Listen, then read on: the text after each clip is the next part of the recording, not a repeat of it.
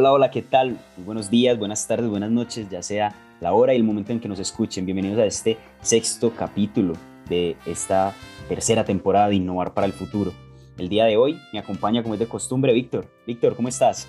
Hola, pues saludos desde México. Muchas gracias por acompañarnos, por escucharnos y por tomarse el tiempo de aprender y desarrollar ideas junto con nosotros. Claro que sí. Vic, hoy sí quiero que vamos directo. Y ya lo habíamos mencionado en el episodio anterior.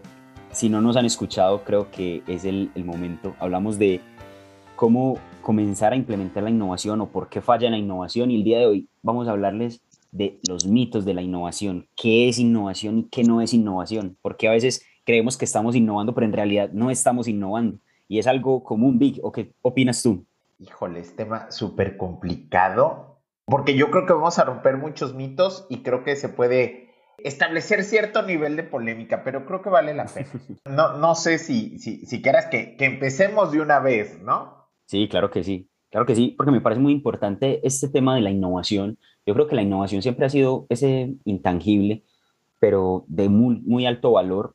Y pues yo creo que es importante comunicarle a todos nuestros innovadores, a todos nuestros oyentes, todas las personas que nos siguen, que han venido pues siguiendo este podcast, que es bien importante saber qué sí es y qué no es y tener un espectro, digamos, un poco más amplio para cuestionar. Y yo creo que es lo que queremos llegar, no queremos llegar a polémicas, sino quizás a pensar si lo que estoy haciendo es realmente innovar, ¿sí? Y de pronto cuestionarnos un poco lo que creemos. Yo creo que, que es bien importante porque también hace parte de la innovación.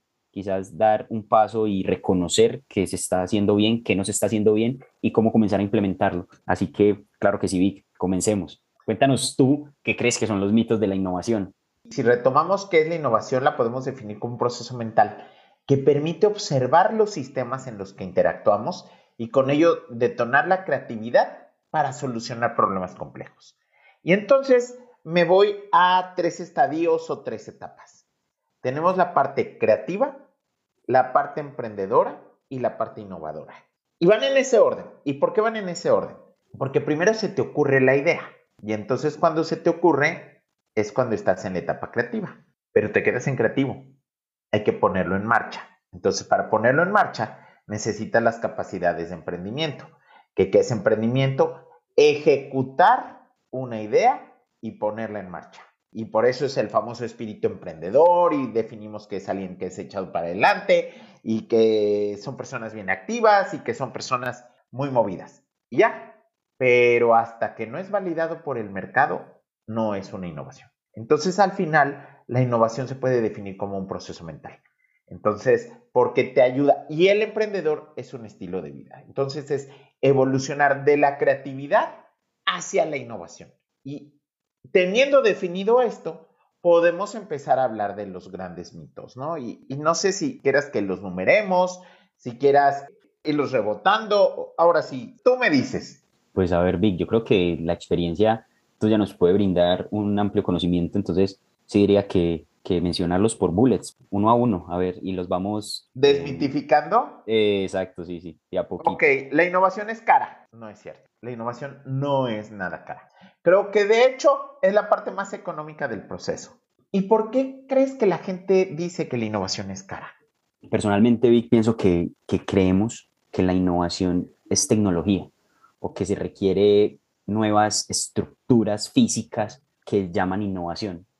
Creería que es eso. Incluso lo, lo hablamos en el episodio anterior, pero creería que es eso. De hecho, a mí me llama mucho la atención que, que muchas organizaciones que tienen departamentos de innovación, pues la verdad, como tiene que ver mucho con las partes creativas, pues tienen muchos juguetitos tecnológicos, papelería, paredes de post-its, plumones y demás, y hacen una reconfiguración de los espacios. ¿Y eso a qué me lleva? Que la gente piensa que esas reconfiguraciones son sumamente caras. Y no necesitamos necesariamente realizar adecuaciones en infraestructura para poder contar con innovación. Una innovación, les digo, es detonar la creatividad, el trabajo en equipo, la información, ponerlo en marcha y validarlo. Entonces, la organización como está, siempre y cuando esté bien informada y bien estructurada, puede ser innovadora. La otra, lo que decía, es la tecnología. La tecnología, acuérdense que es una herramienta, no es un fin por sí mismo. Entonces, no nos tenemos que casar con que la compra de tecnología es parte de la innovación. La compra de tecnología son habilitadores y herramientas que nos pueden ayudar a ser más eficientes en tiempos y en resultados, pero no necesariamente es importante. Yo le iría más a una inversión en capacitar a la gente que en comprar tecnología. Sí, totalmente. Incluso leía en un artículo recién decían que I más D no es innovación. Tener un, un, laboratorio, entre comillas, lejos de los clientes, desconectado, no, no necesariamente es innovación. Y me hace mucho sentido porque la innovación se da cuando estás ahí en el día a día, cuando estás viendo la reacción que tiene tu cliente, ¿sí? Cuando, cuando conoces el proceso de principio a fin, pero te centras mucho en esa validación del mercado, como ya lo venimos diciendo. Entonces, sí, sí me hace mucho, mucho sentido de que no es cara, la innovación no es que se necesite invertir mucho dinero, tampoco es tecnología, tampoco es I más D. Eh, la innovación es, es eso que tú nos dices, una postura, un estado mental. Exacto. Y, y fíjate que ahorita que hablas de investigación y desarrollo, desafortunadamente la gente cree que innovación viene ahí. Y creo que la innovación es el detonador para desarrollar la investigación y el desarrollo. No están peleados, pero desafortunadamente, en especial en Latinoamérica, muchos centros de investigación eran las líneas de investigación del especialista y las desarrollaban. ¿Qué pasó? Que empezamos a hacer investigación de cosas que no tenían un resultado en el mercado. Y entonces eso se vuelve súper complicado porque cuando hablamos de cómo desarrollar ingresos que nos mejoren, pues ese tipo de investigación no generan ingresos y no generan tampoco propiedad intelectual, ¿no? Entonces, o propiedad industrial. Entonces, si nosotros lo enfocamos a las necesidades del mercado, podemos tener un punto mucho más flexible para llegar al mercado y tener resultados rápidos, ya sea comercializando nosotros esa tecnología o esa investigación o haciendo paquetes tecnológicos y sea la comercialización de ciencia y tecnología otra forma de ingresos para nuestra organización. Entonces, si te das cuenta, ya estamos hasta innovando en los procesos de cambios de modelos de negocio. Otro punto bien importante es el riesgo. Mucha gente cree que la innovación es altamente riesgosa. Y sí, puede llegar a ser altamente riesgosa, pero es como todo en esta vida, ¿no? Si yo me subo al coche sin ponerme el cinturón de seguridad, los niveles de riesgo suben significativamente.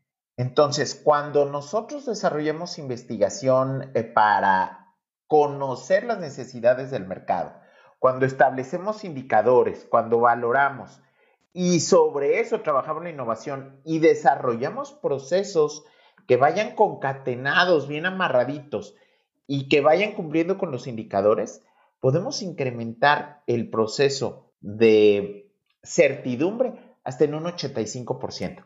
Entonces estamos de acuerdo que eso tira casi al piso el riesgo. Entonces es muy importante hacer esas validaciones. Por eso es importante que las organizaciones hagan sus estudios de prefactibilidad técnica y comercial, porque con eso tiras los niveles de incertidumbre. Total, me gusta, me gusta esa parte de que decimos, no es una gran idea arriesgada, no es hipotecar la casa, no es apostarlo todo a una sola idea, sino ir probando.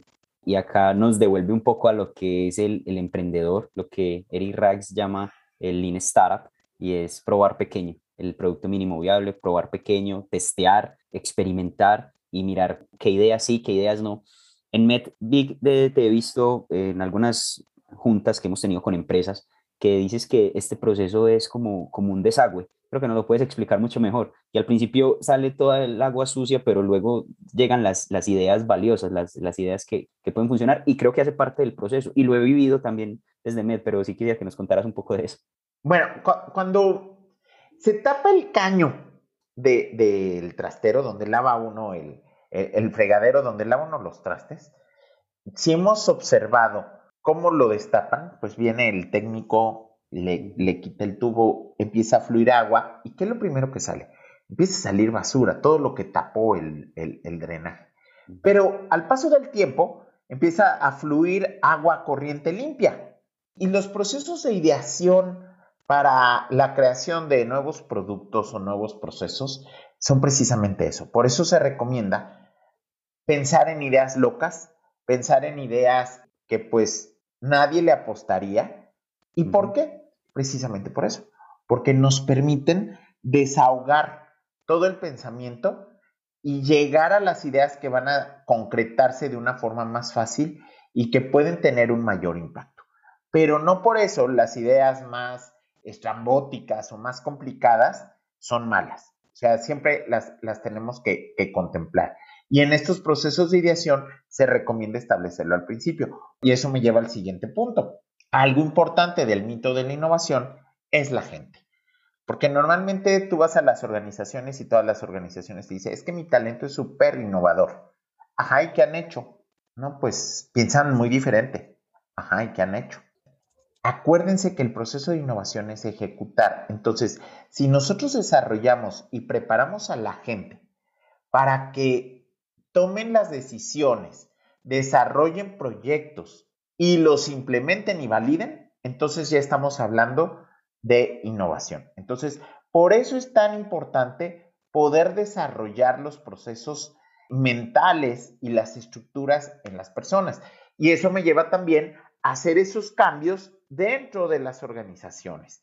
O sea, hacerlas más ligeras, más livianas, los procesos de tomas de decisiones y también los presupuestos. Creo que algo importante y, otro gran mito de la innovación es que las empresas piensan rapidísimo en hacer innovación y normalmente cuesta mucho trabajo que te autoricen los presupuestos en muchas organizaciones. Entre más grandes, más complicado es para que desarrollen productos o procesos innovadores. Totalmente, Vic. Creo que esa parte, esa parte sí la hemos vivido en MED y, le veo muchísimo valor. ¿Qué otro, ¿Qué otro mito podríamos tener acá en cuenta? Que es inmediato. O sea, la inmediatez de la innovación. O sea, muchas organizaciones te dicen, yo quiero que hagas innovación porque estoy a punto de quebrar esta línea de producto. Y si llegas tú, va a hacer las cosas muy diferentes. Acuérdense que cuando sale uno al mercado, también tiene un ciclo de vida de producto. Entonces, la innovación se tiene que hacer desde la raíz y contemplando los tiempos de adopción. Y después lo vamos a platicar. También existe la clasificación del mercado y están desde los early adopters hasta los laggards, que es toda una curva de adopción tecnológica, de adopción sobre la innovación. Y les recomiendo mucho para aquellas personas que, que quieran aprender un poquito más, que lean o revisen el libro Crossing the Chasm de Moore. Buenísimo. Es buenísimo porque te da precisamente todas las características del mercado y de procesos de adopción tecnológica y de llegadas al mercado. Pero precisamente si quieren saber un poquito más, y no necesariamente de esto, sino de muchas cosas más, el equipo de MED nos hace el favor de realizar unas cápsulas informativas que vienen inmersas en este podcast de Innovar para el Futuro. Entonces, los invito a que vamos a escuchar al equipo de, de MED con estas cápsulas y regresamos en un par de minutos.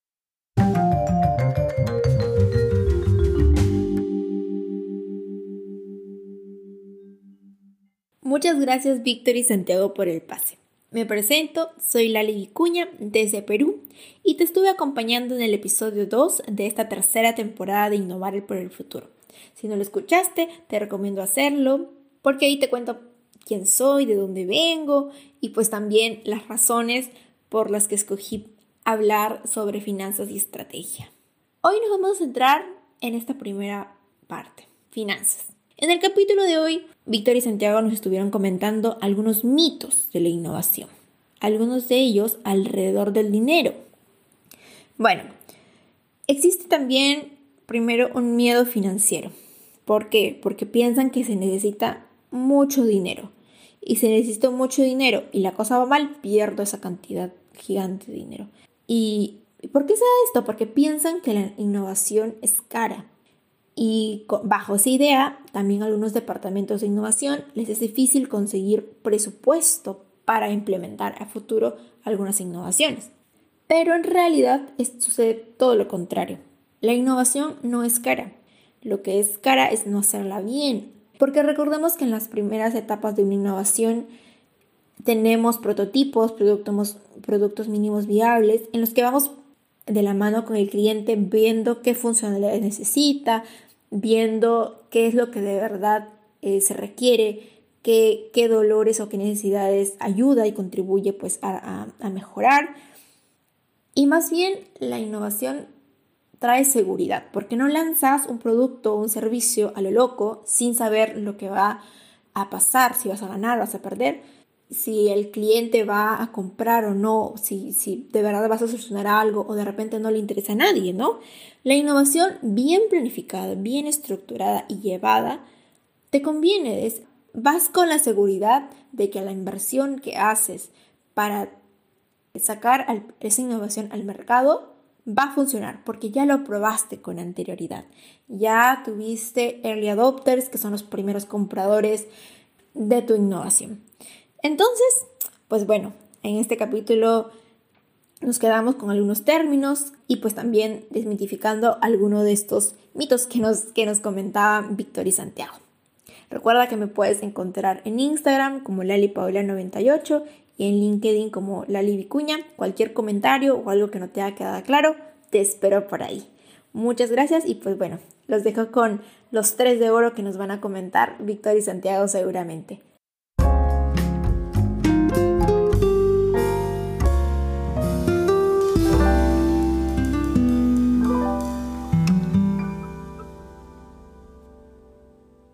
Bueno, muchísimas gracias a todo el equipo de MED que hace posible estas cápsulas.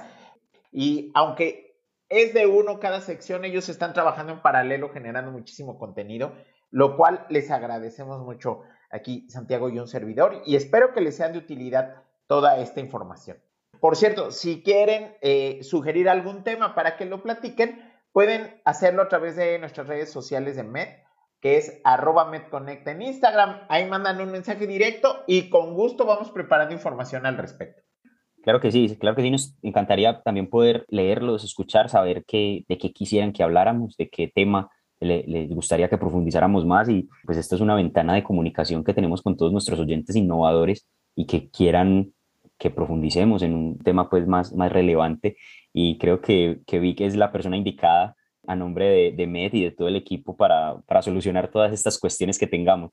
Entonces, como dicen en México, jalo es una, una nueva oportunidad también pues con nuestros oyentes. Y retomando un poco lo que veníamos hablando, pues estamos hablando de lo que no es la innovación, de los mitos de la innovación y pues ya nos dijiste lo que no es. Ahora dinos cómo comenzar a implementar la innovación de una manera estructurada, que ya también lo veníamos hablando en podcasts anteriores, de una manera que nos permita crecer, que sea sostenible, sustentable, que sea duradera en el tiempo y que nos permita como decías ahorita, estar en ese 85% donde ya la incertidumbre ya es, es muy poca. Pues creo que vamos a visualizar lo que se los platiqué como si fuera una escalera, ¿no?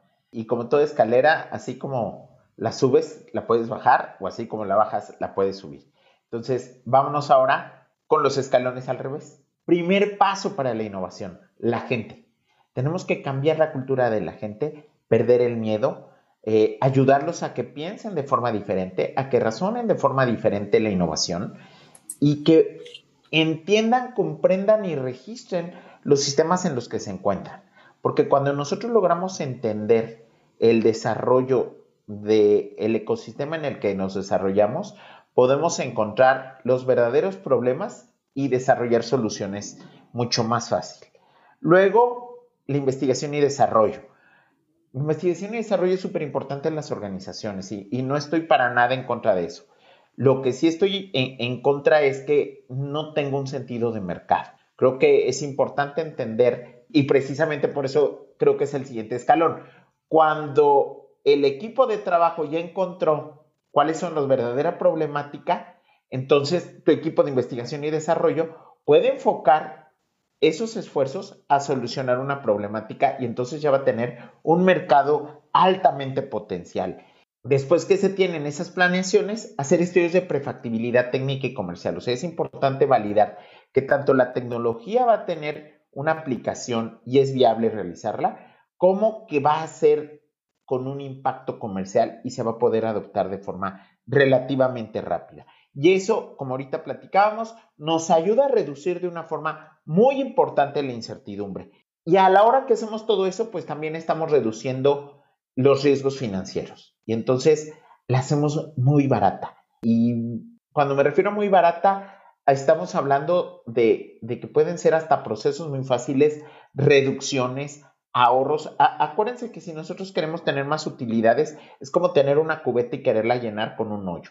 ¿Qué haces? O le echas muchísima agua a cantidades exorbitantes para que siempre se vea llena, aunque esté saliéndose por el hoyito, o tapas el hoyo y le pones la cantidad adecuada. Que, que aquí mi receta sería tapar el hoyito y empezarla a llenar. Entonces con eso cuidas el agua y puedes llenar tu cubeta de forma rápida, ¿no? Entonces, con, estos simples pasos, creo que nosotros podemos combatir de forma rápida esos grandes mitos de la innovación.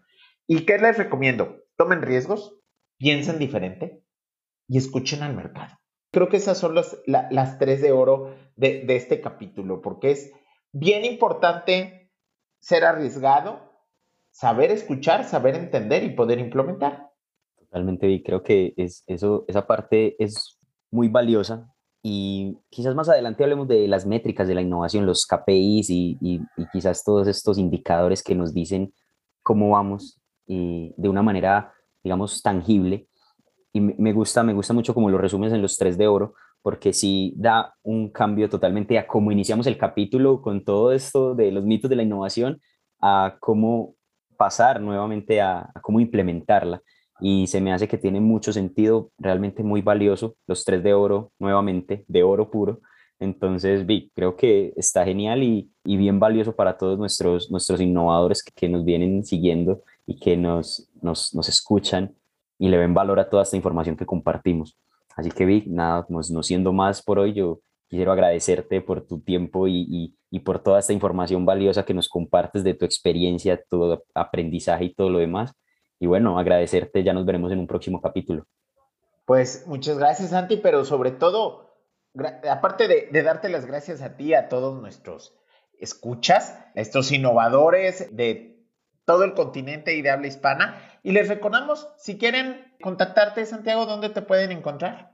Claro que sí, mis redes sociales, Santiago Agudelo 1 en Instagram y Santiago Agudelo Pérez en LinkedIn. Ok, un servidor, Vic MMZ en Instagram, Víctor Miguel Melgrejo Surutusa en LinkedIn y estamos a sus órdenes, preguntas, comentarios, sugerencias, temas, con todo gusto y de nuevo muchas gracias al equipo de MED por hacer posible este episodio número 6. Muchas gracias por acompañarnos, Santiago, muchas gracias y los esperamos la próxima semana por esta misma frecuencia.